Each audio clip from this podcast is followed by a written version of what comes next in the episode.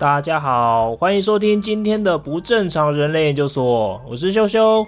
今天邀请到的来宾是美感细胞协会的共同创办人，我的交大学弟陈慕天。他做的事情实在太多了哦，其中一件超热血的事情就是发起了美感细胞教科书再造计划。他们想要利用多元的课本视觉设计，培养孩子对美的各种想象，让美感教育从小开始扎根，期望让未来的台湾变得更美。这样一件事情，竟然是由三个既没有设计背景，又是就读全台最窄的学校——交通大学毕业的男生发起的。他们三位在二零一三年刚完成海外的交换学生计划，在宿舍一边交换在国外参访的心得跟收获，一边脑力激荡，想要将这些吸收到的养分转化成能为台湾做的事情。这三个都具有美感细胞的大男生，决定从一个不论贫富贵贱，所有孩子一定会人手一本的东西——教科书来着手，试图用这个看起来影响范围最广、最深远的题目来下手，来撬动这个整个国家的美感教育。只是一头热血的他们，没有想到这是一件多么困难的事情。他们想要改变的教科书，其实是一个根深蒂固、看起来牢不可破的结构底下的产物。在经过了七年的不断努力，两次成功的募资，他们影响了数十万的孩子，更推动了许多突破，像是让教育部开放字体限制啦，还有研拟教科书要纳入设计费等等，进而使出版社开始有办法找更多的业界设计师合作，让体制内的课本视觉品质更加提升。现在他们正在进行第三季的募资，从原来的国小课本进一步挑战难度更高的国中课本。不但纳入了一般认为最少被使用的综合活动课本跟体育课本以外，更和三大家出版社扩大合作，试图把具备设计美感跟教学实用性的课本带给更多更多的孩子们。在这七年的努力当中，他们不但成立了协会，更从这七年不断摸索跟执行之后的学习，发展了一套教育设计的理论框架。慕天深深的认为，台湾的教育设计一定能够成为台湾之光。让世界一讲到教育就想到芬兰，但是一讲到教育设计就会想到台湾。让我们一起来听听他们热血的故事。好，我们今天很荣幸的邀请到那个亲爱的学弟陈慕天先生，他是刚刚应该介绍的时候介绍过了，他身份真的很多哦，就是。嗯。是来，因为你自己介绍一下。哦，没有了，就是美感，因为我我们有做一个美感教科书计划嘛，嗯、后来有成立一层协会叫美感细胞，嗯、其实就是希望说让孩子们从小你的细胞里面就有这个美感 DNA，、嗯、所以我们协会就几乎都在做呃跟美感跟教育有关的事情，嗯，对，那呃我是这个协会的创办人之一。对，那此外的话，除了这个以外，我们自己也有呃，跟另外一群大学同学是交大同学，是，然后就有开呃另外一个公司创业，叫文化银行。而且文化银行很酷诶，是前身是一间青年旅社。对，最好是做青年啊，这个这个太复杂。就讲完之后，我们再录一集。我觉得文化银文文化银行又可以讲另外一个故事，因为它就是跟另外一群人的另外一个故事，对，一个一个冒险故事。讲到这里，好像大家会觉得，就是我们这这位来宾是一个相当有，就是艺术家，然后可能是练那种，也是念那种艺术系啊，有没有？就很有美感的。其实他不是，他是全台最宅最宅。最窄的大学，然后里面的可能最窄的系哦，嗯，差不多。交作业大学、交通大学里面的机械工程系，所以为什么会修引擎这样？当时为什么会选交大机械啊？哦，会选交大机械，其实其实最最主要原因是因为我高中的时候，那时候就有时候你知道，我们高中图书会有图书馆嘛，然后就会翻一些杂志啊什么的，然后。当时有两两个杂志对我，哎、欸，就是有有一些冲击。第一个是那时候《时代》杂志的呃报道，刚好有出一个 You YouTube 创办人陈世俊。哦，他最近回来台湾了呢。哦，对对对，我知道。对对对对，然后跑去潜水。哦，是吗？对啊，这我都不知道。对，在在我一个好朋友他开了潜水店叫台湾潜水，他之后再讲。哦，OK OK，哦，又是另外一个故事，又是另外一个故事。Anyway，反正那时候看到看到他创了 You 那个 YouTube，然后影响全世界嘛，然后呃，所以那时候开始就觉得，哎、欸。好像创业是一个很酷的事情，嗯、所以就开始对创业这个议题有兴趣，然后就觉得好像做一个产品，然后影响全世界这件事情是很酷的，然后才慢慢开始看商周、看天下杂志，然后翻翻的时候就一直看到交大帮，你知道吗？就是哦，交大帮交，然后想哇，交大是台湾的斯坦福，所以当时 当时填几乎就全部都是填交大相关的系所，哦、就是就决定就是要去交大，因为感觉可以做很多很。很酷的，从电子电机啊，什么自工有没有开始是填一填、嗯？对，但是我成绩没有很好，就天天天天，就让机械跟我当跟我当时一样，我当时也是一样，我也是二类嘛，嗯、然后也是从前面开始，可是我没你那么厉害。我也是后来排排排到变成中央机械，所以我也是机械系的。哎呀，对，然后然后我念了，我念了一年被退学啊，真的假的？我们现在从头开始讲起好了，因为我觉得慕天他对我来说是一个很奇特的存在，他超级奇特的，就是我们这个节目的宗旨，不正常人类研究所就是要研究他为什么变这么奇怪。嗯，可以，因为你做的事情真的很多哎，而且真的不是一般人会去做的。想要了解一下你是在什么样的环境之下长大？像刚刚那种创业的想法啊，是因为你小时候有什么是爸爸妈妈还是老师给你一些影响？你为什么会走上这条路？哦，我觉得呃，虽然说很多媒体都很希望说哇，一个关键的事件然后改变你的一生，就因为这样比较好写嘛，对，要不然每个都写下来可能篇幅不够。但如果认真说，我觉得我觉得很多的影响的原因啦，就是它绝对不会是单一事件，对。对但跟家庭，我觉得是有绝对的关系，因为我我阿公那边，他们从小就是呃，不是他从小，反正他们就是创业的，所以我从小听到的这些故事，就是什么都是跟创业有关系。哦，他创了什么业啊？他做很多哎、欸，他从什么夜市卖眼镜啊，okay, 然后开洗衣店啊，然后到后来他有开就是呃房地产相关的，然后有赶上一波就是呃就是大概台湾八十年。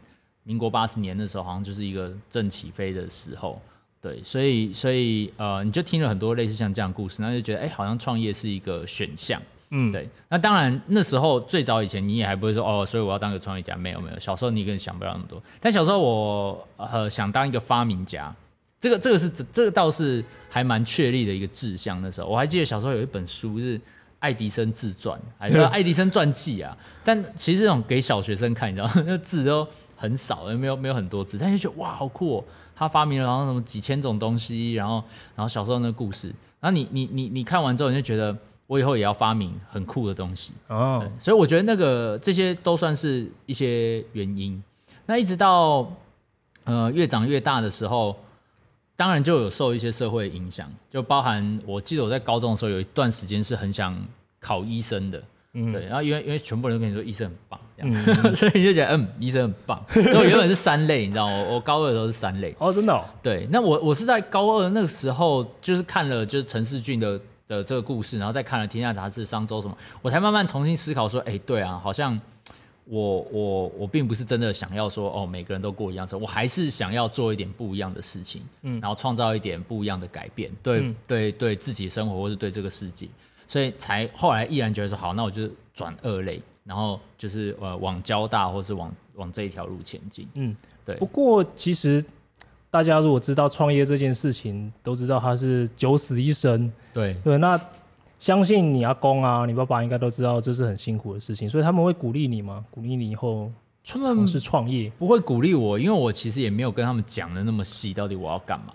哦，对，就啊，这就是另外一件事，就是他们的教育方式并不是那种陪伴啊，然后不不不是那个路线，然后我我妈又比较严格，好不能讲严格，就是比较，就她她也搞不清楚，因为我妈其实也没念太多书，呃，就好像大概也是呃高职，然后没有。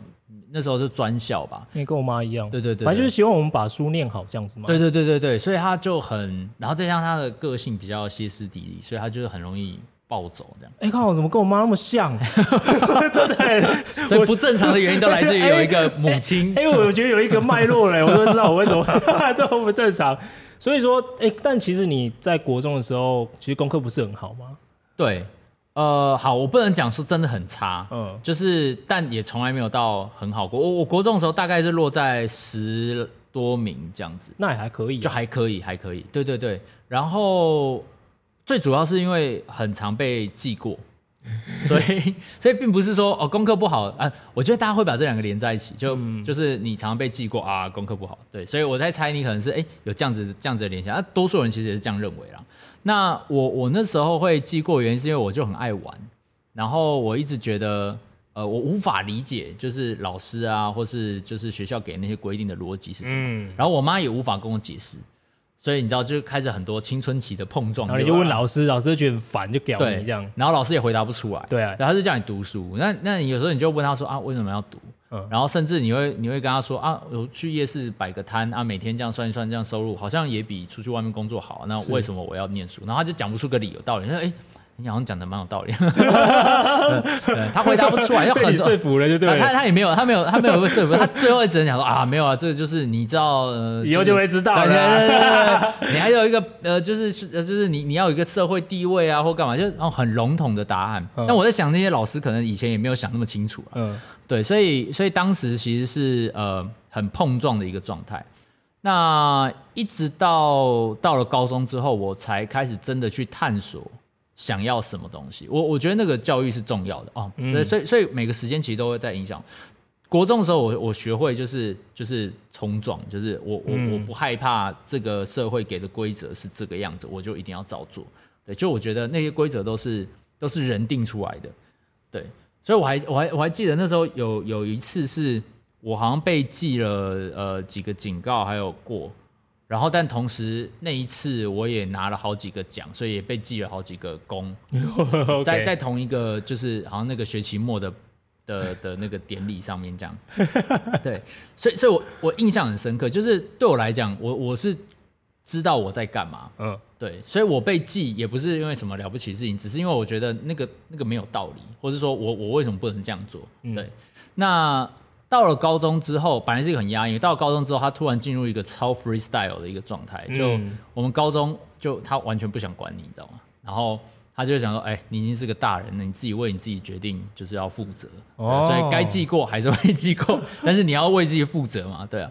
就我整个高中的生态就是这样。然后老师会一直给你一些很奇怪的观，哎，不是很奇怪，就是 给你一些观念。例如说，他就说，就是哦，好，我高中是念建中，对对。然后，然后老师就。上课的第一堂就跟你讲说，什么是建中生？建中生就是你今天出去跟人家打球，打输了你就跟他说，我们约两个礼拜后再来 PK，然后两个礼拜之后你就狂练，然后把它电爆。你今天跟出去跟人家打网咖，打输游戏，就是我们两个礼拜后再见面，然后两个礼拜内你就是把它练好，然后就把它电爆。好吧，你说念书我相信了，可是 打球打球不一定，打球不一定。但是老师是这样讲啊，他不 care，他就告诉你一个精神哦，对，他说这就是你建中学长的精神。就是你，你不用怕你会与不会，反正你就是只要愿意努力，你就会，你就一定会，就一定会达到。对，就是他就告诉你这些事情，还有很多啦。反正那时候那因为他们就有很多这种很奇怪的故事，对，然后你就会开始被被催眠，说，哎、欸，我很优秀，我可以做很多事情。而且除此之外，建中也是集合了可能不不只是北部哦，可能全台来的最优秀的学生。嗯、对。应该也给你蛮多的影响哦。我觉得哦，其实我看到有很就好几个人有发过类似的言论，然后我超赞同。他说建中带给他最多的，并不是呃，就是学到什么知识，嗯、而是知道这世界上永远有一个强者比你更强。对对对对，看这跟我那，因为我是中一中的，嗯、就完全有一模一样的感想。就是我以前在国中的时候也是哇，就全校前几名啊，有没有？他、嗯、觉得自己随便念哇都可以吊打其他同学。进了一中之后干。真的，真的，真的，已经不会变得不会念书，对吧、啊？然后你就觉得啊，他怎么那么优秀？那我该怎么办？所以，所以那些人最后的结论就是，你知道有些人比你优秀，所以你要找出你自己的那条路，不要跟人家走一样。哦、因为，因为你不管怎么念，你你在那边拼，你就是拼不赢隔壁的。对。然后我，我我我也觉得，其实。以前啊，就是那些同学就说：“哦，我都没有念书，我都没有念书。”然后，对他们都这样讲，人对，骗人，超烦。我后来知道他们是真的。呃，有两种状态，一种是他对他念好的定义可能是一百分，那九十五分啊，我还没念完，我还有五分没念完。对，然后还有还有另外一种状态是，呃，他真的没有念哦，他们真的没有骗，他真的没有念，可他就可以考很好。然后我一直到好像高二还高三的时候，突然悟出这个道理是什么？有一次老师在班上就问。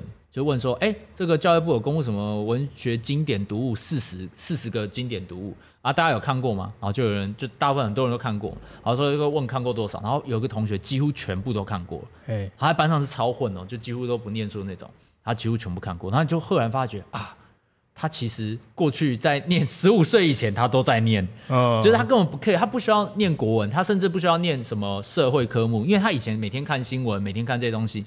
那就是他以前已经偷跑你很多了，嗯、所以你当然不用期待说你怎么花一个月的苦读，你可以干掉他过去十年来的累积，对，就是这种同学很多。哎、欸，我我觉得、啊、我觉得这样，我觉得这样蛮好的呢，因为其实我们在求学的过程中啊，常常被被要求的任务是你考的比别人好，嗯，但是在建中这个其实已经把这个迷思打破了，因为其实第一个办不到，第二个没意义，对对，对，其实就是找到自己。然后可能前十名的人还是有，他们还是在努力做这件事。像我，我在我几乎都三十几名，快，然后有时候四十名，然后也才四十几个同学。哎、欸，这也不错。我后来就就放弃那个竞争了，对对 对，就开始走自己的路。怎么可能超越他们？太难了。对啊。那其实后来，但后来考的也不错啊，就进交大机械，而且你进交大之后，排名很后面。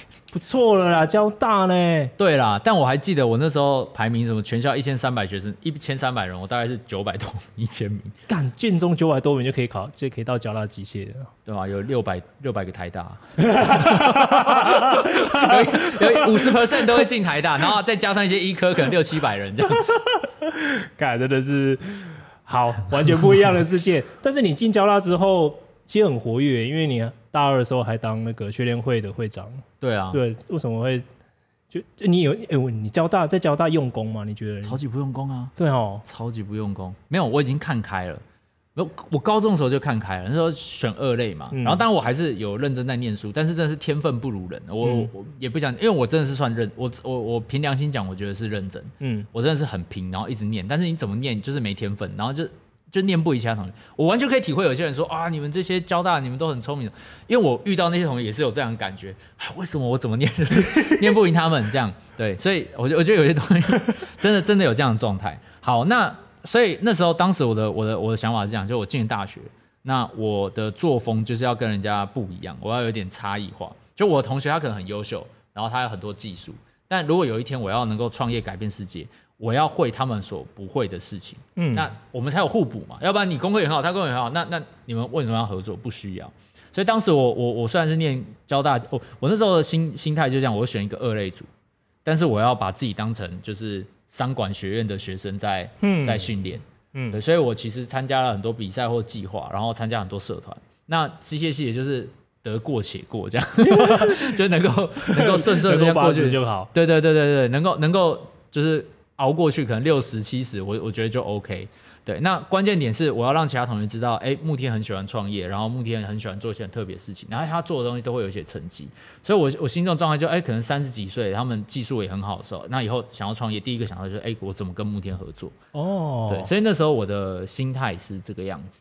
OK，所以说一方面在建中那边确定了，其实念书不是自己的路，然后也一方面在小时候耳濡目染之下，觉得自己想要创业，对，所以到交大之后就会想要走一个跟那种呃可能考考得很好，然后可能进大公司那种不一样的路，嗯，然后你进了，你后来好像也参加蛮多的社团啊，什么像 YEF。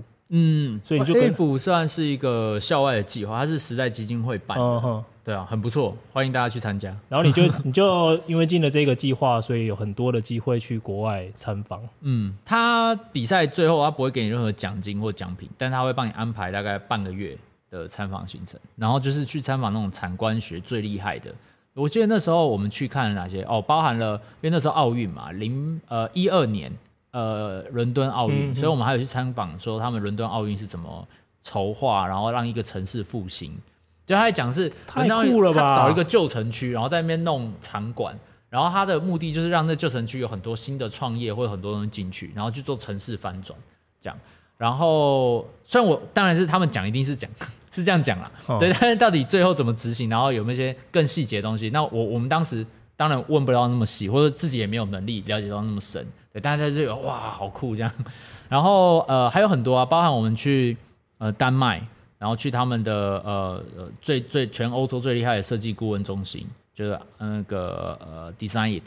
然后你就会看到说哇，他们整家设计公司里面有三分之一以上的人都不是设计师，都是什么人类学家、历史系啊、社会系，就是各种。因为他们在设计顾问的东西已经不单单只是一个产品或一个视觉，他甚至是投票的流程他也会做。嗯所以就要很多这种 research 的人在里面，然后你也去剑桥大学，所以你就看到哇那种学术啊，然后跟创新创业他们是怎么去整合，然后他们的历史跟文化，所以这些东西对我的呃思想跟眼界的冲击就蛮大的。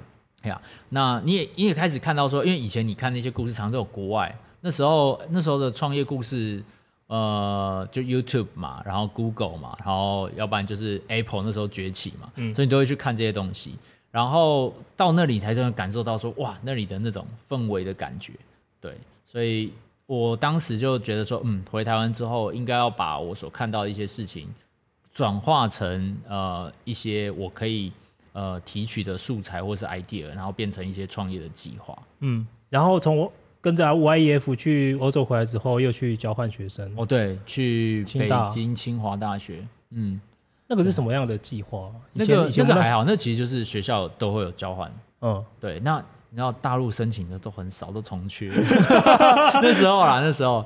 对啊，他说没什么想去大陆啊，他就觉得啊，欧洲很很棒。嗯、其实最主要原因是大多数很多啦，不能讲大多数，这样有点偏颇。蛮多人选择去哪边是选择要去哪里旅游，你知道吗？啊、一定的啊，对啊，当然啦，去那边爽这样子。对啊，边爽。但我我我的论点就有点不太一样啊，我就觉得你如果要旅游，或是你要出去玩，就去旅游就好。对，就去玩，就去玩就好了。对啊，对啊，那你以后赚一点钱，然后你就就。转换工作或请个假两个月好好玩，玩就专心玩嘛。对啊，对啊。啊，你到那个全世界最优秀的学校里面，然后你跑出去旅游，哎、欸，你以后想进这个学校认识人，你都没有机会，你知道吗？嗯、对啊，所以所以我的论点有点不太一样。当时我花了，我我几乎到了学校里面，我就是认识人的，我也是参加他们两三个创业的社团这样，然后认识里面的人，跟他们交朋友。所以，我几乎所有时间都花在那个学校，就是花在北京清华的这个社团里面。嗯，对啊。然后，呃，也因此，当时从 YEF 到，就是从欧洲，原本是台湾嘛，然后看到欧洲，然后再看到大陆，然后你就会开始有很多不同的想法跟冲击，包含了当时其实台湾遇到的几个事件是，呃，我们很多科技产业当时开始有很多报道说什么茅山道士啊，嗯、然后，呃。然后那个呃，很多品牌快不行了。然后嗯、呃，你在看到跟大陆人聊天过程中，你会发现大陆人对台湾的这个呃呃认同，或是说他们的喜好，都是来自于我们的文化类型、我们的设计、我们的这些。所以你你你自然而然就会觉得说，哎，原来小时候就是大人觉得最不重要的这些东西，反而是我们某种形式的呃实力，嗯，对，就是软实力这样。对，像唱歌，如果说哦，我以后要唱歌，就是神经病，乖乖去念书。对，但事实上，我们的可能唱歌，我们的演艺事业，对他们而言是非常具有吸引力。可能相较于我们的一些其他我们认为的那种代工厂或者什么，当时的社会氛围是这样。对，那当然现在呃，就是台积电啊或者什么的，你再慢慢发现，哎，其实台湾现在走这条路也没有说错。对，只是说，哎，有些品牌还是要去做加值。最后还是回到施正荣学长的微笑曲线，然后又 突然进入微笑曲线，没有，就是你技术超高嘛，要不然就是你的品牌超强。嗯，所以这两端会是最重要的。对啊，所以就跟你常常在分享的时候讲到，设计可以为你的产品带来的 value added，像是你讲的那个 X Chair，没错没错，对，就一张的椅子，为什么人家凭什么卖这么贵？对，它并不只是好看而已，它其实里面有很多很多的设计的巧思在里面，嗯，所以说包含了甚至是文化的深度。对对对对对，没错。所以说你回台湾之后，关键的那一天就是这个你现在在做这个计划产生的那一个晚上，就是跟你的共同创办人对博伟还有钟燕钟燕。对，在交大的这个很臭的男生宿舍里面，然后你们就都是从国外回来嘛，对不对？对，其实我们他们在国外的时候就会联系，因为我们原本就是社团的朋友这样。然后钟岩是摄影社社长，嗯、然后博伟他之前就是做媒后啊，然后呃跟学联会什么他都有做过，所以我还记得那时候我在大陆的时候，他们刚好在欧洲交换，然后我还会跟博伟就是就是 Skype。然后 Skype 就在讨论他看到的事情，嗯、然后他就，哎，你可以感受到他那种就是很很很兴奋，对，很兴奋，对，我觉得兴奋。嗯，他想说，哇，他在这边看到那个市场的包装，嗯、装个鸡肉，然后哇，搞得很像精品，但只是很普通的市场而已。他觉得你看到之后就好想买。嗯，然后他在在便利商店所看到的所有设计，现在其实现在便利商店设计已经有一直在进步。你看那个。对对对，像什么呃呃 Seven Select。就是他，Select，对对对对，他他们都有在做很多的的的品牌包装跟设计，但在那个时候，呃，可能好像很快十年，哎，七还没七八年前，八年前。那时候看到的时候，你会发现他们便利商店的设计只是远超过我们，就是便利商店其实是这种最大众的嘛，嗯，所以所以代表是他们心中的六十分，就是最最一般的东西，在我们心中可能是已经八九十分，就是变精品。对对对对对，所以那那种冲击是是很大的。然后看到好像很多的可能性。然后我在大陆的时候，刚好是相反过来。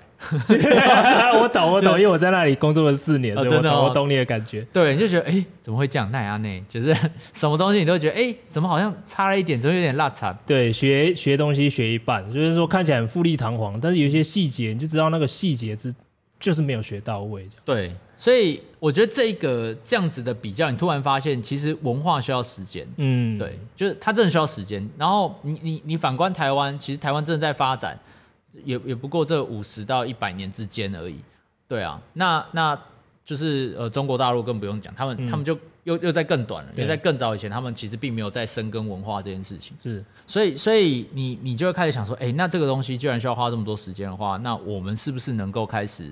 做些什么去做改变？好，我们来还原二零一三年那个年代好了。其实，如果听众朋友大家有印象的话，从二零一二开始，嗯，其实台湾的社会运动开始风起云涌，对，尤其二零一二反核，嗯。我也是那个时候开始变愤青了，你知道吗？我本来是在科技业，就是领几百万年薪，就过得爽爽，然后也没有想说自己以后要做些什么事情，就是觉得哎、欸，就是那时候一心一意就是想要找女朋友，真的，因为我超久没交女朋友了，就真的很想交找女朋友啊，然后要结婚之类的。后来我就是因为看了一场反核演唱会，嗯，就是那个林声响害的。就是那，因为我我超喜欢他的，然后就那时候在那个 The Wall 有一场演唱会，然后林声祥就 po 啊说他是免费的，然后那时候跟一个妹在约会啊，然后就想说，哎、那既然免费干正好，然后就带他去，就一去就发现那个是反核的场合，然后那个主持人是张铁志先生啊，然后在场还有陈绮贞，还有灭火器，然后他就讲来讲，然后我就开始说，哎、欸，为什么台湾有一些事情我应该要知道，但是我却不知道我之前在干嘛？嗯，所以就从二零一二年开始游行，就去游行啊。然后二零一三年洪仲秋，对对吧？你你有你有去吗？洪仲秋有，洪仲丘有。我还带吉他去凯道唱那个，你也是很热血。但我超热血的啊！然后当然就是二零二零一四年的大家都知道的，对太阳花学运，我还冲冲第一排，然后大概慢了三分钟。如果说早三分钟过去的话，我就在里面了。对，反正就是整个很热血。所以你们也是在那一个二零一三年那种很。有一种有一股躁动的那种氛围，觉得想要为台湾做些什么事。其实我觉得那段时间对台湾的，就我们这个时代来讲的影响是大的。我在想，可能就跟野百合那时候的那种状态是一样，就整个社会像你讲这个躁动的。对。然后你会认为很多事情是有可能的。然后我我当时还蛮相信，就是由下而上的力量。就是我我觉得由上而下，它的都不管是管理模式或什么，它一定会遇到问题。因为所有东西就层层下来，那底下遇到发现问题的时候，再往上，然后再往下，太慢了，对，所以最好方式其实是由下发现问题，你就赶快开始去就 fix，你就赶快去解决它、修理它，这样。所以那时候我们才会觉得说，哎，再加上我自己本来就对创业这件事情很有兴趣，然后我就觉得其实我们可以做些什么。可是创业有百百种。你是怎么？嗯、你们三个人是怎么在那个空间，一个全台湾最不可能蹦出就是想要往美感那个方向去前进的地方，然后决定要从美感下改善台湾的美感，嗯、而且是从教科书，这 brainstorming。经过多久？然后这个过程我还蛮好奇的。我觉得跟我们这三个人有有一些关联性。嗯，就是虽然说我一直都是念书念书，哦、然后理工，但是因为我爸爸以前是建筑师，师所以我小时候真的确实是有看过一些很漂亮的东西。然后我从小的美术课的分数都超高啊。对，虽然说你这认真拿出来看还是蛮丑的，就是就是以以以。非本科专业来讲，我已经算很优秀了。然后我以前在社团里面，就是先从美宣开始做，反正就是我是这种属于就是系上会拿去哦做海报由我来做。虽然现在看还是很丑啊，但是你干嘛都会是他讲第二种？因为现在真的在做这个，才发现哇，以前的自己到底在做什么鬼东西？对，但总之就是就是你还算是有天分，会 care 这件事情的人。然后博伟呢，他一直很想要呃，不管是呃当广告导演啊，或者什么，哦，真的，啊，他之前在澳美广告是红领带的的的一个一个计划，他们里面内部培训的一个计划。哦，然后奥美当时也很希望他可以留下来，这样。总之他，他他本身就对广告对行销是很有兴趣的，对。然后钟燕哦，钟燕的故事又更精彩。钟燕她她成功高中的，然后她她那时候 她其实第一志愿是想要填电影。他他是很想念台艺大电系哦，对，然后他们要教他电机，这是是有多跳痛的。没有这个，其实跟老师，然后老师当时跟他建议说，哎，钟远，我跟你讲，有些人会看天分，他就哦，是是是，然后就改成这样。他是教他电机，好像第一还第二名进去，你知道吗？这么会念书，这么有美感，对啊。然后，但是因为他对电影很有兴趣嘛，所以他就在摄影社，嗯、所以他总总而言之，就他还是一直想要当导演，然后做摄影、做影像。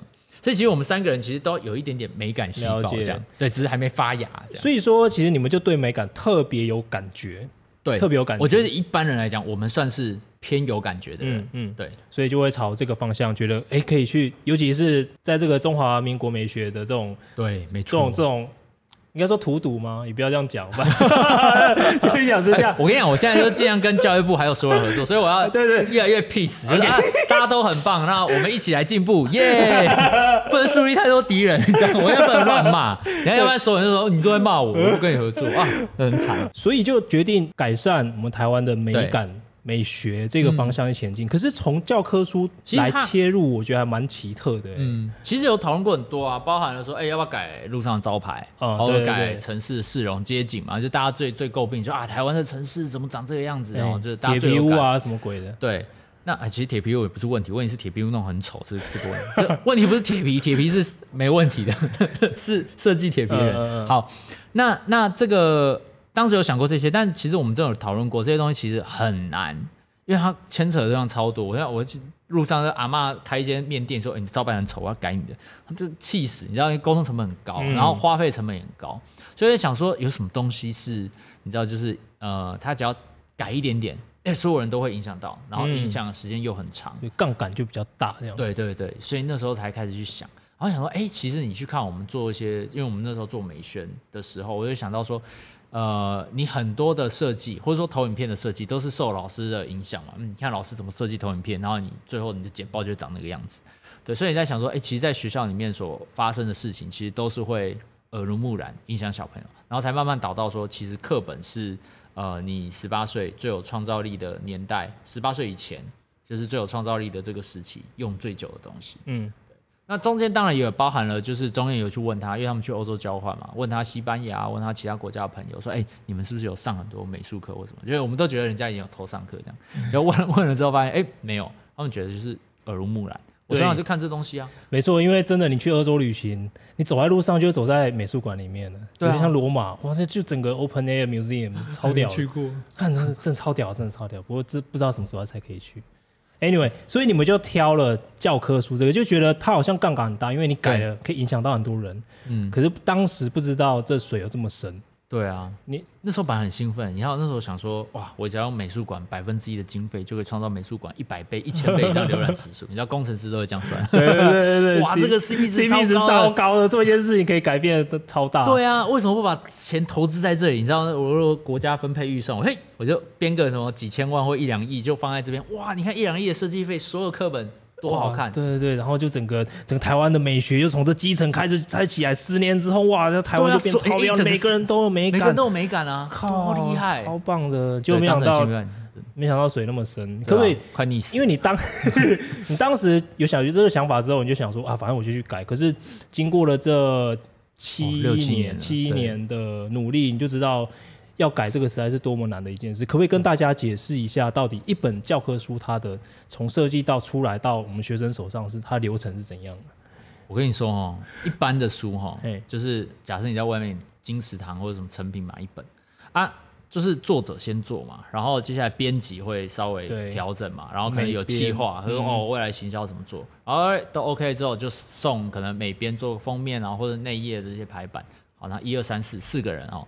然后就就上市了，嗯，所以所以就讲，好，我跟你讲，教科书一本教科书里面，作者可能大概就五到十个人以上，因为每个老师傅做一个章节嘛，然后还有总主持人可能是一个教授，好，这作者群啊，所以作者群本身自己就要先打一架，就是这本书要怎么做，好，这个架构怎么做，先打一架，然后。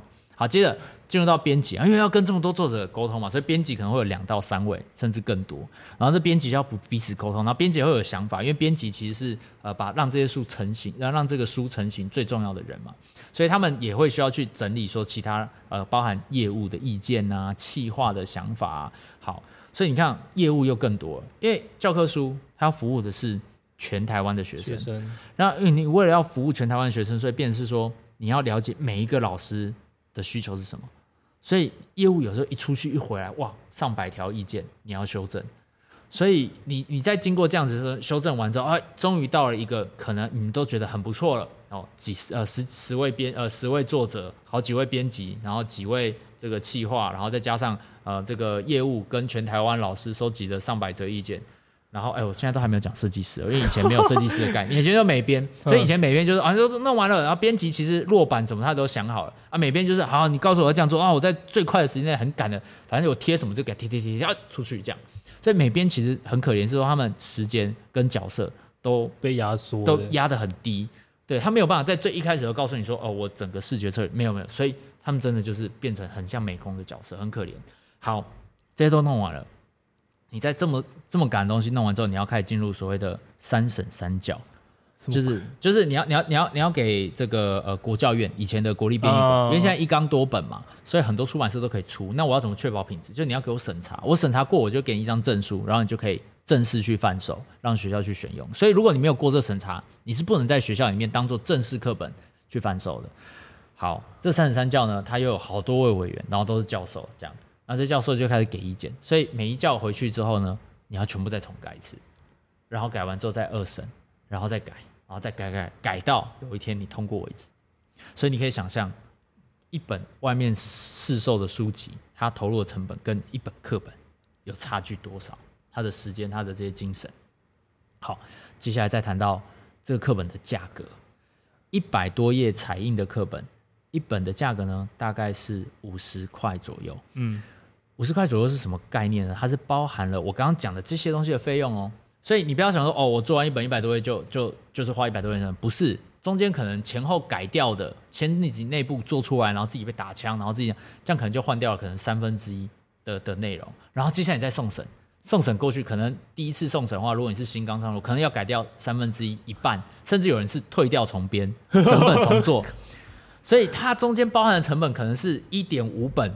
甚至到两倍的这样子的开发成本，好，然后它还包含了印刷，它还包含了仓储，它还包含了物流，它还包含了你的库存。如果你印太多的话，你知道，因为书我要马上送到学校，所以我一定要多备。嗯，它还包含了要送给老师的样书，它还包含了如果今天有些学校他不愿意付钱，为什么呢？老师有时候会多交一些书，叫来了之后。然后说啊，我是预备给转学生用的。然后学期末的时候没用到，好，那我就退回去。还可以这样，可以这样，还可以这样。不不行，但是你拿那老师没辙，有有些时候会这样。那那这些退掉，他们说有算，好像快十趴吧。然后快十趴，十趴呢，快十趴的书哦，真的真的真的。所以他们现在一直在努力把这个往下压。嗯，好，然后这些东西全部包在一起，一本五十块钱。比无印良品一百多页无印良品笔记本去看一下，可能都要五六十块钱。对啊，比笔记本购买笔记本还便宜。嗯，那这东西造成的结果会是什么？羊毛出在羊身上，所以要不就是现在出版社全部都靠副业赚钱，教科书都在赔钱。然后靠什么？靠开什么？呃，康桥国小啦，嗯、康轩就做学校啦。然后啊，翰林有时候做一些参考书，或做一些，然后南一哦做什么线上课程啊，做线呃线上教育啊，然后还有还有卖漫画书啊，BL 啊小说什么，就是很多，就总之基本上课本是非常辛苦的，他们都只希望课本不要赔钱就好，对，就不要出错，对对对，对不要出错，最保守的方式去做，没错没错，你一有一点点那种创新的想法被打枪，那就是一个成本的大提升，对啊，然后好，现在问题又来了。因为成本价格很低嘛，所以如果你要尽量不赔钱，你一定要市占率很高。那市占率很高，大概是什么状况？有算过，大概你的市占率要到四成，你才有会 break even。换句话说，有三家，现在市场上有三家，三对，就康轩、南一跟那个翰林，所以一定有两家在赔钱。我靠，肯定有两家在赔钱。那为什么赔钱生意他们还做？因为曾经这个产业很赚钱。我我忘记是几年，然后九十年还是什么。哦当时的单页售价是零点七块，然后导入了一个计价机制之后，然后因为当时的明代呃的的路线就是我砍了多少钱，我帮民众省了多少钱的这个路线，所以当时从零点七块一路砍到零点三五，所以在零点七的时候是赚钱的，所以那时候有十几家。您是十几家，意思就是说，它其实非常有一纲多本，就是说我可能我只需要做可能十趴的人，我我为可能有十趴的老师是这样，所以我就 for 这群客群，我可以生存。可是现在变成是说，我可能要 for 四十趴甚至五十趴的人，我才有可能可以获利。所以从十几家现在已经死到只剩三家，然后最主要三家，有些只做一点点科目，那种和家人做个英语这样，嗯，那大最主要是这三家，然后这三家因为就是以前甚至。就是通常都是他们的爸爸或者他们的呃以前的留下来的这个这个状况，所以他们其实也都不太愿意说啊，以前做这么久的事情，然后突然就就就就失败或就放弃，嗯，所以他们就是尽量能省则省，然后不要赔就好，这样子状况。不过这样真的很糟哎，欸，你刚刚讲说一开始一页零点七，现在零点三五。有最近有在慢慢调啦，但是可能差不多，我也不确定。现在可能零点四之类的，反正就没有很高啊。真的，这很奇怪，啊因为我们有通膨嘞。以前零点七到现在应该就一点五两两块才对。而且我们的我们的我们的工资是上涨的，对啊，我们的物流运费上涨，我们的油价什么的，这就是还有成本，就是我们的纸钱。这怎么搞啊？那这怎么搞？我 这种。所以你会发现没有新厂商进去啊，嗯，没没人敢进去，你懂吗？也，也没有人有必要要进去，一定要进去赔钱干嘛啊？这几家厂商，你看哦，而且他们厂商就是很多时候就因为至少过去还有累积一些教案或者什么的，对，他不用从头来。你你想想看，全新厂商要从头来，怎么来？对啊，完全没办法，完全完全没办法。对啊，好吧，所以你们现在三个人决定，哎。很热血的决定要以教科书这个这个题目来，会不会刚刚这样讲完，大家想说啊，没希望，关掉。如果 如果你一开始就知道这些，你完全不会去做吧？我在想，不会啊。当时我也是觉得说，嗯，我一定可以改变这世界。我觉得你真的，你真的傻，就是没有想那么多，没有啦。我是觉得啊，我我我的逻辑是这样，就你问每一个人，他都说这件事很棒，嗯，他都觉得，哎、欸，那其实就是大家只要携手同心。应该就会成功，但是最难其实是 所有人都要携手同心。对，因为因为你会觉得，哎，其实我还是想不透为什么不会成，只是你可以理解这东西很复杂，嗯，然后我觉得它一定会成，是时间问题。而且我觉得，哎、欸，我看到哪一个忘了你哪一个访谈，你跟讲到你跟博伟的差异，就是你就觉得哦热血啊，什么大家一起来，这个很重要，一定会成。然后博伟就很冷静的跟你分析，你看哦。我们这个教科书牵扯到这么多、这么多人、这么多利益相关者，嗯、你要去知道他们要的是什么，然后你要去提供他们要的东西，这个齿轮才会开始慢慢的转动，大家才会开始一起转。我觉得那些伙伴如果在一开始有搞清楚这个状况，有可能就把觉得哎冷静冷静，目前冷静目前，有但但但我我我我当时就很嗨嘛，所以我也我、呃、我们。哎呀，管他了，反正创业就是这样啊。好，就 想那么多都不会有人创业了啊。对，所以你一开始就决定，哎，我们先去拜访很多人嘛，可能拜访设计师，请他看能不能帮你们设计嗯一些东西，然后也拜访学校，有没有让可以让你来试验看看，对，到处碰壁嘛。是啊，就是它是其实是一个鸡生蛋蛋生鸡的问题。你找设计师设计，因为我们不会设计，我们也不懂教育。对。然后当时最一开始，其实我们弄了一个投影片，想说可以跟大家去 brief，然后去 pitch。然后就这个 brilliant idea 可以给政党变成一个政策，或者给出版社变成一个转型的机会。好，当时傻傻乎乎的想说这样，结果都是想办法去拜访，当然也都没办法拜访到高层，因为你也不是这么对啊，你是你是谁呀？对对对，所以你就在基层的认识，透过关系啊去去问这样，得到答案都是哇，这个很复杂。我觉得大家都是鼓励你啊，因为想说年轻人想做事嘛，就啊很棒啊。但是我跟你讲啊，教科书很复杂，很困难啊，大家都这样讲，嗯，那你就不信邪，你说啊。就是大家都复杂，那不用做啦。对啊，他想说好，反正我有时间，我就跟你耗，就是我就跟你，反正对，年轻，对，我还年轻嘛，我做十年，哎，我还三十出头，我做二十年，我还四十出头，然后我小孩可能才刚开始用没多久。对，所以所以人家想说，我我至少可以，我我可以可以赌个十年二十年去跟你玩这个嘛。OK，对啊，那那你就想好，那我就来做，反正我的我的战线本来就是没有在怕这样。啊，如果我五十岁开始做这个，我可能就会担忧 哦，我可能七十岁，我是、呃、有办法吗？这样 可能要烧给我孙子。对对对对对对对。所以所以所以好，Anyway，我我们还是冲了。那冲的时候就遇到问题，就是什么？就是哦，所以我们才决定要证明给他们看。嗯。就是因为大家说不太可能，所以你想说啊，那与其就是在那边一直讲概念，那还不如说，就也有人建议我们了，就是说你你其实因为大家在谈这件事情的时候都是一个想象，嗯，你其实要去做一些 prototype，其实就是在创业里面常会讲的 MVP 嘛，就是最小可行性的一个一个样品这样子，嗯嗯嗯，然后你去试，然后你才可以知道市场 feedback，然后你有才办法再往下滚。所以说决定好，那我们就直接来做一本。可是做一本的时候，你也不是设计师，也不懂教育，所以。变成是你要找设计师，可是设计师问你有没有钱，他说没有钱。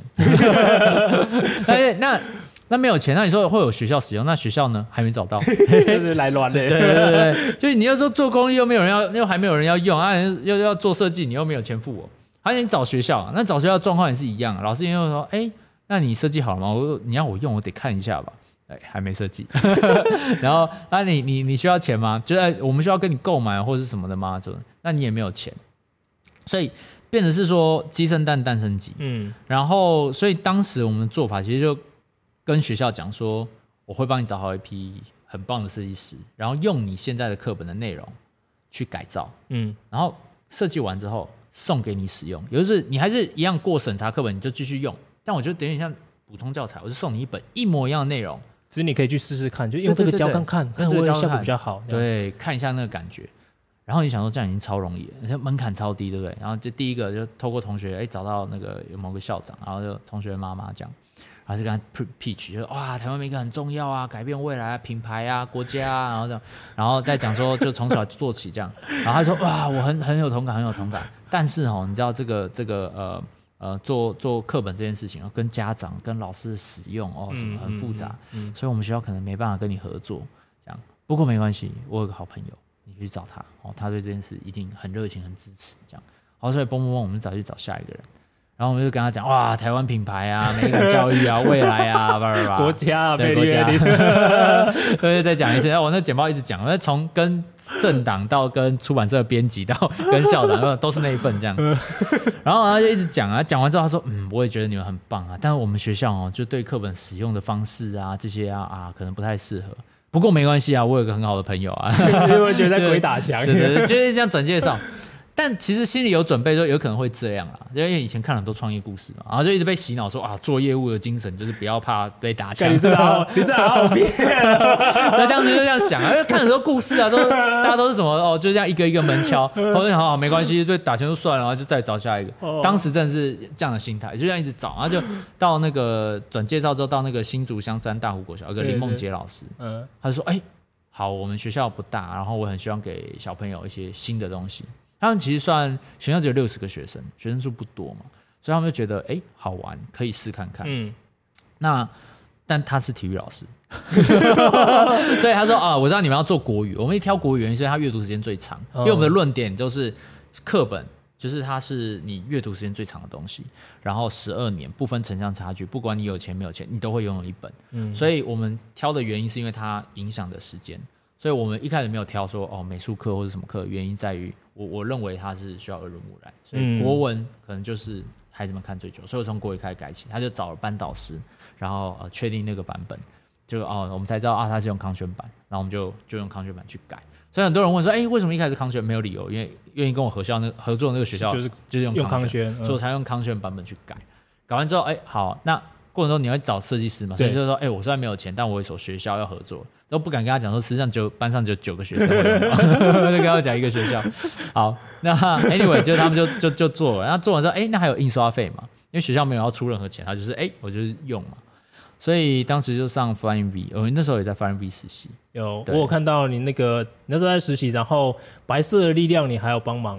哦，对对对对，你知道吗？白色的力量，你有买是不是？你如果现在去看那网页，第三个赞助者是我。哦，真的、哦。然后我一次就丢了一万块，然后我就买了十张票，然后请我的同学就一起去听。那你现在感觉如何？我们别讲这个了吧。哦耶，尴尬 尴尬，不会啦，不会啦。啊，没有啦，不是我，我本来就是这样啦。其实看人长越大越能理解，就是啊，就是这样。对对对，现在这个世界就是这样运行。对，要不然怎么办呢？好，所以嗯，anyway 就哎，对啊对啊，因为那时候 Flying V 嘛，所以在 Flying V 实习。哦，刚好那个那时候那个白色力量那个文案，其实都是就我那时候打的这样。然后，所以我对群众募资略懂略懂，不能说很懂，但是就知道，哎，它是一个方法，所以就在 Flying V 上开始做群众募资，嗯，然后找钱，然后来印这些课本。所以那时候也很辛，虽然也很辛苦啦，就是啊，那募资又是另外一段，就是啊，大家要怎么操作什么，真的是蛮辛苦。当时看着哇，金额都没有跳，都是零，自己还先刷了七千块进去，跟你自己刷，哎、欸，看起来不错。因为我那时候一开始是要募十万嘛，所以你刷了七千就，哎呦，有七趴了，看起来就是哎、欸、有在动了，而且一次就完成七趴，也蛮多的。好，那那反正当时就这样开始，然后哎，终于募到了钱。但其实网络上很多争论，我想说，哎、欸。你这东西行不行？然后看我们做的东西很丑，你知道吗？不是说课本很丑，是我们的页面，然后我们的论述很乱。我们说什么？我们是设计教育啊、美感教育啊、艺术啊、绘本啊，这什么词我都放进去，因为我根本分不出差别，然后生怕漏掉哪一个课本，所以我是全打这样。你以 SEO 的这种概念，对对对，关键词就关键词写进去。对对对，当时就这样想的。就当然就是你你念艺术，会想说，你在你在干什么东西？嗯、那些设计想说，你完全搞错方向。对对，对。然后绘本说，嗯。艺术不是绘本啊，这样。但 anyway，反正就网络上会有一些争论，啊，有争论就有流量。哎、欸，对，就是好我我后来发现一件事情，就是创业是这样的，就是为什么他们都说要先做个 MVP，然后尽量的去推看看。嗯、原因在你在在以前哦，可能一百个人有九十九个人拒绝你，然后你就很痛苦，说哇，天哪，我花了一百个人的时间，可能就有一个人支持我，然后就觉得很痛苦。可是现在社会不一样，资讯传播。你想想看，只要一百个人里面有一个人支持你，如果你有办法让两千三百万人知道你在干嘛的话，嗯，其实你这样就有多少？数学不好，二十三万人支持你，这样其实就是一个非常大的力量。对啊，这网络就是最大的一个杠杆。对啊，所以事实上你要做的事情就是先做这个 prototype，然后想尽办法让所有人知道。九十九个人不支持你没有关系，但是会有一个支持你就够了。嗯、对，我觉得这市场越来越像这个样子。所以，呃，我我们当时就确实有很多争议，就是说。啊！你们之前不懂设计，你凭什么来搞这个东西？但到到这样整个争论过程中，会有些人会支持，然后我们就开始推，然后边推的过程中，你就会看到小朋友对课本的反应，然后你也我们也很诚实，就把这些反应放到网络上。对，然后我们还有一个做法是，呃，我们都会检讨，我们一定会做报，因为我们知道我们不会。所以我们就会先道歉，你知道吗？先跟你说对不起，哎，不好意思，哪边做不好，我先让你知道，不要说我上去说我做的很好，然后你就再过来再骂我说，哎，你自己哪边不好呢？所以我们就会就我们我们姿态非常低，就只要有人来指教，我们就好，我们就学习就改进，能改就改啊，不一定我真的做得到，但是我能改，我就尽量改。所以每一部影片的后面，我们都有一个检讨，然后因为我们这样每次检讨之后，我们开始慢慢学会什么叫做设计。哦，所以其实也是因为这样一个 prototype prototype，然后大湖国小接受了，然后就那九个小朋友用你们的、嗯、用你们的课本，然后给你们一个相当惊喜的，非常非常惊喜。我那个影片我第一次看到，我也觉得那个小朋友现在干嘛？我觉得我好好奇，他好厉害、哦，感觉好有前途、哦。他现在已经高中了，你知道吗？对啊，就我很好奇他现在在干嘛呢？他应该很有前途，就是你知道他就是戴着一个黑框眼镜，然后他看那个课本的那种表情真的很。很老灵魂，对，然后皱着眉头，哦，这个设计我觉得那个可以让思想更自由，空间更开放。然后这个奇景宫啊，跟这个，我觉得很厉害嘞。所以说你以前想象不到嘛，这样偏乡的小朋友，本来他资源可能没那么没那么充裕，可是他们的潜力啊，跟他们的能力，我觉得真的是无可能无可限量哎。所以就给你们一个很大的激励，而且。这样子，那个小朋友他的影片也在网络上引起很大的回响。对，那影片就是引起很大的回响。不过那个先说，因为我怕大家误会，就是那个小弟弟，就是他的家。后来了解之后，发现他的家庭背景确实也是算是比较，哦，就是学学术呃，就是地位算比较高的。OK，对对对，就是呃社会地位算比较高，所以他他才耳濡目染这些事情。哦，对对对，所以他呃不能。就不能把他比你做对啊，他是特殊，对啊，我我觉得他算比较特殊，但其实他也当帮，其实帮了你们一把，其实让真的感谢那个小弟弟拯救了我们整个计划，这样。所以因为这个影片，然后让网络上讨论大幅的提升嘛，然后你们的粉丝专业也被很多很多人看到，然后你就开始有很多很多的邀约，像是上 TEDx Taipei 嗯。去演讲，对，然后也让你们本来以前本来可能都没办法撬动的一些事情啊，认识的人也都开始有。有有一些改变，嗯，我觉得真的是这样，就是呃，开始当大家看到小朋友的反应，当然不止那个小弟弟，还有很多小的学生，他们开始觉得，哎、欸，其实小朋友看得懂这些事情，然后他们就会开始去反思，哎、欸，其实这件事好像真的可行，真的可行，真的可行，跟你以以前在用讲的，呃，是那个完全态度是不一样。嗯，所所以那本做完之后，我们就开始做，因为我们是国小五年级嘛，然后后来就开始做低中高年级。然后其实我们在录影之后发现，那个小弟类似小那个小弟的状况，其实都还蛮常发生的。那其实难是难在。就你的镜头要刚好对到他，嗯，因为你听到的时候你来不及晃过去，所以是当时长进是钟燕吗？钟燕，钟燕，我觉得你们猜的真的很好，难难怪他他现在念纪录片嘛，所以他对对对，他去 NYU，那现在在台湾还是怎样？呃，哎、欸，最近在台湾，因为 疫情的关系，难怪你们的片子都很有质感，就是他长进，对，他操刀的。那时候就呃，对他其实是在一两年前才去 NYU，在一两年前就是全部都是他他他自己长进，然后。对啊，也很感谢他。后来才慢慢意识到，其实后来就最近啊，因为最近要募资嘛，就开始去翻那些片段哦，发现他拍了很多那种空景，觉得还蛮好看的。对啊，就去拍什么哦，就是路上的树啊，海啊，我觉得很多素材都可以拿来当做你们你们这样你们协会频道的内容。呃、所以现在就。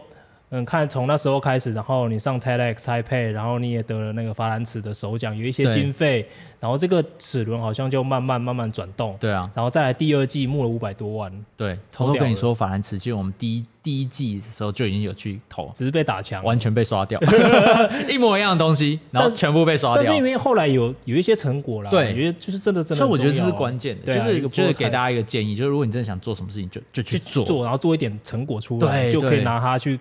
跟别人说，我真的有在做，而且真的有东西，然后越滚越大，就像滚雪球一样。嗯，所以到现在第三季了，哎，对啊。而且你们今年也，我觉得也有蛮多进展，真的进了体制内，因为零八课纲的关系嘛，所以大家也对教科书它的设计更加的重视。对，所以有一个什么改善委员会还是什么啊？对对对，有一个教科书的品质推动小组。啊，对对对，所以教育部特别成立。然后你们就进去了，对，我们也在那个委员会里面。其实，呃，我们第一季在做的时候，几乎都做国语课本，因为国语看的时间最长。嗯。然后马上接着，因为第一季那时候刚好接上这个呃新课纲，嗯，也是一个教授跟我们讲说，哎，最近新课纲要上路，好机会，好机会，对，因为课本全部要改版，对。然后改版的话，它一定会重新做设计嘛，那你就赶快这时候可以切入。那你要切入的时候，你就发现开始很多人会质疑说，哎，啊，你国语当然容易啊，啊，一堆文本很明确嘛，很像绘本。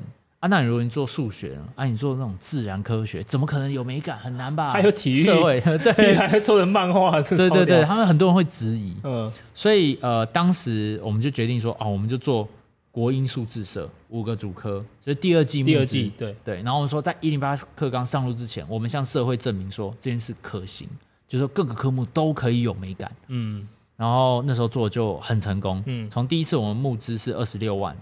然后第二次变成五百六十万，嗯，对，当然我们真的很认真办，因为我们赚到，因为我们一有钱进来，我们就砸拿去砸行销，嗯嗯，然后砸行销，其实因为我们其实在做的是一个社会倡议，从刚刚听到现在，你会发现，哎，啊，你讲那么多，那你到底怎么改变体制内有没有？就是你你现在都是免费送课本，那跟体制内有什么关系？对，稍稍微跟观众讲一下，就是美感美感协会、美感细胞协会，嗯、对，他们在做的事情，其实不是说真的让他们。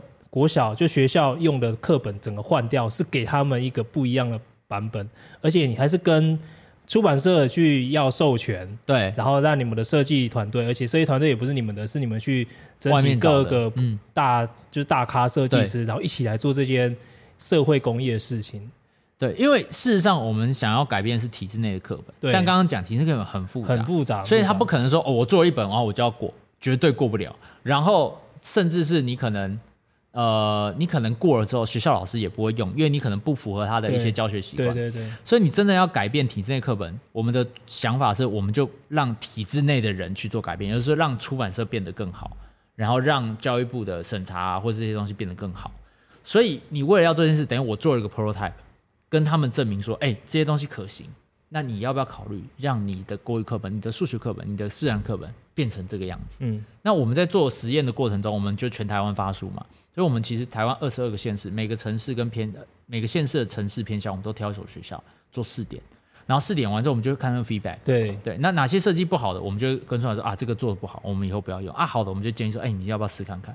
所以，透过这样的方式，一零八新课纲的时候，教育部因为看到我们用黑体，然后我们也跟他说，其实黑体很重要。对，所以其实他把以前课本你知道规定只能用标楷体，标楷体抄抄。对。那现在已经开放了。那当然国语，因为为了要教那些就是笔画顺序、书法的，还是标楷，还是标楷体。但除了国语以外，或是低年级呃小一、小二在学国字以外，只要你的写法是正确的，都可以使用。这个是一大改。一大要进呢，就是从那个从、啊、以前的那个字，因为字体啊，还有其他什么格式，以前规定很多，嗯、你们现在已经先变动一格了，啊、让出版社它有更大的空间可以去做做设计。你知道那时候那时候王爱丽设计自然课本的时候多痛苦啊！因为我们本来就教育部标准规格给他，他就照参照的。我天，真的不行，真的不行，太丑了，太丑了，太丑了，怎么样都兜不起来，兜不起来，兜不起来。然后说可不可以用黑体？我说好，那我们就来等于说我们来试看看用黑体。嗯、那同步也跟教育部说，哎，你看小朋友很喜欢。那你是不是可以打开？嗯，那你确实就打开了。所以你看，像这个就是需要有人去做倡议。嗯，然后呃，出版社也是，哎，看到你好像反应不错，那就想说，好，那我是不是可以跟这些设计合作？所以我们过去三年每年都举办设计师交流会。哇哦，媒合设计师跟这个出版社，版社对，然后让出版社看到一些哎新的设计。那同时也跟呃设计师介绍说，其实教育体制内有很多这样的问题。那如果很希望他们可以跳坑。啊，那跳坑前要有心理准备，这样。所以说，现在有可能出版社他有意愿，因为他其实他们也是做一个文化事业，他想要让自己的东西好看啊，然后教学效果最更好，然后设计师他们也觉得这件事可以帮到台湾。对。可是我觉得还是要有那个价格，还是我觉得是关键。如果说你没有一个好的、好合理的价格，那其实。不可能叫大家永远做公益啊！没错，没错，这个、所以我们才说我们其实是社会倡议团体。嗯、很多人觉得，哎，你是一个设计团队工作室，但其实 no no 不是。其实这社会上，我们台湾缺的并不是设计师，也不是懂教育的人。台湾设计很厉害，对，台湾设计真的很超厉害的，对啊。那缺的其实是怎么去把大家都在一起，让大家相信这件事。所以我刚刚才说，为什么我们其实只要一有预算或者有时间，我们都拿去做倡议、去做沟通、社会沟通。那好，我讲再拉回来讲，现在来看，当然有很多很细小问题，包含我刚刚讲什么哦，审查有些东西要开放啊，规范有些东西要开放，好，那些都是算小的。大概念有三件事情要调整，然后这件事情都需要很长的时间慢慢去磨。那这三件事情调整，教科书就可以很快速的变好看。第一个就是你刚刚讲到的钱，嗯，就是现在的预算是不合理的，嗯，现在预算会导致加速变少。就是你只有少数人的存活，然后反而跟一纲多本这样的概念是不符合的。嗯嗯，对。那第二个是教育设计的呃理论的累积。台湾的设计师都大部分做商业设计，那其实事实上我们现在可以看到很多社会设计啊，各种呃就是不同领域的设计出现。但事实上，我觉得教育也需要。那以前教育系也也没有在教这个，所以你会看，我们都会开发很多很棒的教案，可是却没有一个视觉啊或者什么样形式的设计师进去。所以教育设计要怎么做，这个是重点。所以我们现在一直在累积教育设计的方法。那我们喊这个已经喊两年多，现在今年应该会有一套完整的教育设计方法论会出来。哇哦！我靠，你们对，所以我们是很认真在 耕耘这件事情的，真的，真的，真的。OK OK cool。呀，那。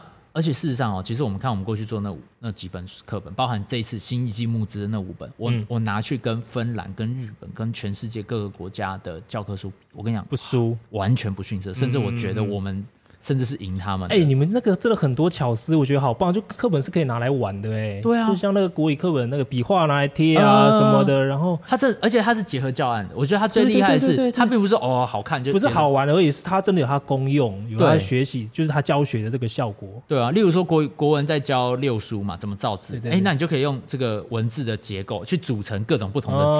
所以那这对学生来讲就是一种学习跟挑战。对。对啊，然后数学也是一样，可以在一个很复杂图形里面可以找出多少个扇形，像这些都是以前老师不会出的题目，但是设计师进场之后，哎，很多好玩都会出现的，包含了怎么用视觉去引导，什么地方加粗，哎，让他很容易可以了解知识内容，嗯，包含了色盲色弱，怎么样才不可以满足最多人在阅读的时候是舒适的，是易读的，然后甚至我们其实呃之前我帮台北市政府做，嗯，针对心智障碍者，呃，有时候我们在谈无障碍，都是身体上的无障碍。但是其实呃，心智障碍也是一种，像这些我们都在做 research，Wow 就怎么样可以让他们看得懂，然后让这些人都可以阅读，所以这些东西都是我觉得都是教育设计很重要需要深耕的。所以我们第二件在做的事情就是教育设教育设计，嗯，让出版社跟设计师了解这个东西要怎么做，把这方法整理出来，所以等于是人才培育。OK，第三件事情是老师社群的培养，因为选修是老师，这样、oh. 我讲了就是。编书的是出版社，然后审查的是教育部，定价也是教育部，然后选书的是老师，付钱的是家长，然后用书是学生，超复杂的一个情境，超复杂。的一个情境，选的是 stakeholder 有超多人 这样。对对。对对那 anyway，选书的是老师，所以老师是很关键的。嗯，那呃，如果老师他能够理解设计这件事情，他能够用新的方法去教学或者什么的话，嗯、那自然而然出版社也会为了抢夺更大的市场，他就鼓励他去把设计做好。嗯，所以这三件事情是三个很大的关键：有更多的资源，然后更好的能力，然后跟把市场养起来。对，所以这个齿轮就一个一个把它撬动，然后就会一起动了。对，哇！所以现在你们做到了第三季，然后第三季现在募资也是如火如荼的在努力中。对对对，希望真的抢救抢救，真的大家，我们我们我们这里听众还有就是包括海内外都有哎，就是有在洛杉矶、加州的，所以希望他们可以为这个家乡的美感尽一份心力，然后就是让他们以后回家就是。坐飞机回来的时候，可以看到我们的市容是很漂亮的。我最后还想请教慕田一件事情，嗯、其实你在书里面讲到有一个感想，我觉得听起来蛮沉重，就是你觉得我们台湾没有自己的美感，就是你看每个国家自己的视觉语言，自己自己的视觉语言，嗯、你觉得这个会不会是你们现在也想要去形成的一个 impact？就是说以，以以你们现在开始努力，台湾以后可能会有自己的。哎、欸，其实我觉得像原住民他们，嗯，不知道你们有去常去原住民部落玩，我觉得他们超有美感的。对啊，像是卢凯族，嗯、不知道你们去过雾台部落？没有没有。哦，你真的有机会去一下，你一去你就会发觉里面就是整个整个他们的部落是一个国宝级的那种雕刻家去整个设计的，嗯、然后他们的教堂啊，你去你会你就会吓到，你会觉得就是在一个 open air museum，嗯，你觉得你会觉得很可怕。然后在我记得也印象很深刻，就我去蓝屿。好早以前退伍之后去蓝屿玩，然后就跟着他们在跟着当地人，就是达悟族人那些在盖房子，然后他们在画画，然后他们的用油漆啊，先把墙壁漆完之后，他们随手一画就好漂亮。嗯、我觉得其实我们台湾还是有美感细胞的啊。对，但是其实是需要一些时间慢慢去养成。其实这个东西就是因为有很多人会呃，其中一个质疑我们的点，他就说啊，你们现在做这些设计。哦，都是呃偏国际的啊，嗯、然后你都是用外来的，对，哎、啊，为什么你不用台湾本土元素做设计啊？这些东西，很多人提出的质疑。那呃，我我们的想法是这样，就是说，我们觉得美感是一种语言，然后就是视觉形式的美感，嗯、它其实是一种用图像去传达资讯的一个过程。那学语言，它其实很需要很多很大量的不同的刺激，因为你可能会有散文，你可能会有新诗，嗯、你可能会有各种不同的文体，然后跟不同的写作方式。过去我们的美感教育，或者说很多人认为美感就有一种单一的标准，说哎就是这个样子。但事实上我们并不是要这样做，我们觉得我们希望的是让孩子可以看到更多元的可能性。那当你看到更多元可能性之后，你才有办法去识别说你是谁。你可以找到什么？嗯，所以我我们认为，呃，有一天在用这种很多元的美感形式，其实我们不排，就我们当然也没有排斥说，哦，我们用本土的元素或者什么，我们都用。但是我们就我我们的想法是我们不能只有这件事情，不能所有东西都被绑住，哦，所有东西都要一定要锁在这样的一个概念里面，反而是怎么样去透过很大量很多元的美感文化去刺激一个孩子的想象力跟他的创造力，我觉得这才有可能。因为说实话，确实我们有原住民这样的一个文化，我们是一个多种族融合的一个环境。但是，其实你从现在角度来看，我觉得台湾还没有到那个阶段，就是我们还没有找到我们是谁。说实话，对，其实我们连自我认同这件事情都很都还在摸索。对对对，我觉得它需要时间，嗯，它需要时间，然后那个时间是需要很大量的讨论，嗯，所以我并不认为我们现在就要把它定义说就是这个样子。因为其实文化是慢慢积累出来的，对。那我觉得台湾还没有足够积累的时间，所以它其实需要很多外来的文化跟各种不同的可能性去刺激。那当我们下一个世代小朋友他有很高的创造力的时候，他们会慢慢凝聚出新的东西。嗯嗯嗯嗯。我觉得其实日本就是一个非常好的代表。你去看日本的各种很有名动漫，你跟你说动漫跟日本的传统文化关系是什么？没有啊。但是你现在讲到动漫，一定是全世界都是看向日本。对，那为什么他有办法这样做？为什么他其实一开始也还是从大唐那边去？没错，引进了很多想法进来。可是有一天他做成自己的东西，嗯、我我觉得那个才是未来这整个世界会的样貌。不是说我一辈子都只做一模一样的事情，而是我吸收了全世界的东西之后，做成我自己的样子。嗯，我觉得那个才是所谓的我们在讲什么文化创造、文化创意啊这些的，反而不是说哦，就是固守说哦，只有这个，这个就是 on 就是 only solution。嗯，no no no，哇，所以你们真的在做的是一个倡议。就是在一直讲说，就真的跟传教士的那个角色一样，就是说，哎、欸，这个这很重要，这很重要，然后大家一起来，大家一起来，大家一起来，成功不必在我，然后就这样奋不顾身的去做。是啊，我觉得，哎、欸，你今天有带一些你们的那个书吗？有吗？有啊，有啊，有。我来，刚好我们这个是视觉性，就是视觉性的 podcast，所以还可以秀 秀我们的东西给我们听众跟观众看。第三季的吗？还是第二季？而且第二季还没出来。这第二季还没出来。我看那个扇形超屌的。哎，可是我这我想，哎，好好希望可以让大家看第三。第三季真的好帅。你说那个踢足球那个很帅吗？还是都有。我跟你讲，第三季真的是太酷了。第三季我们有做防灾。啊，对对对对对，你跟那个台湾爸是台湾爸吗？台湾爸是做公民。哦，没有。你知道我们回去看这些知识之后，发现有超多东西超级有趣。像什么如何防灾，像怎么认识植物，你怎么去分辨植物，嗯，然后像像运动，你怎么做这个就是呃运动伤害的保健，对，所以所以我们才觉得这个东西都可以把它做得很好玩，对啊，我觉得超屌的哎，哦，这是方旭中老师做的数学课本，好好玩哦，数数学界的变形金刚这样。它其实左右对照啊，然后这边是题目跟附件，还可以把这个扇形把它拆下来，然后对量角器啊什么的都可以撕下来。然后当然你觉得这个很复杂，你也可以把它剪开，它就变成原本就是两本这样子。然后它其实哦，这个介绍下去也很长。你看像这它是有色彩计划的，嗯，不同颜色代表的意思是什么？嗯，然后因为它教扇形，所以其实像以前的数学跟这个艺术其实同一挂人，你知道吗？哲学家、数学家、艺术家什么这些都是同一挂人。我真的只有。之前在念书念到走火入魔的时候，我就觉得数学好美哦、喔。Uh, 我忽然念到数学觉得很美，我就想说啊，我怎么了？就你说工程数学啊，傅立叶转化。对啊，哦、我我觉得那个现代怎么这么美啊？现代说哇，真的真的走火入魔，不是很厉害，真的厉害。哇，这个是什么？哇，这是联络部，这是聂永真设计的联络簿。对对对对。然后它是双面都可以看的，然后你可以选一面开始，然后它是 Z 型装帧。你看设计师多有创意。Z 型装帧它它的特色是，它除了是 Z 型之外，就是你这边翻翻翻翻，你翻到最后就你翻过来，下面又开始，所以它是一个无限轮回的状况，你知道不完了。对对对对对，他就讲说时间是一个轮轮轮转的过程。哇，聂永真，对，果然厉害，天哪！所以说真的，如果说我们现在在场，就是在收看观收看的观众，我觉得你想让你的小朋友用到这样子的课本，我们这个。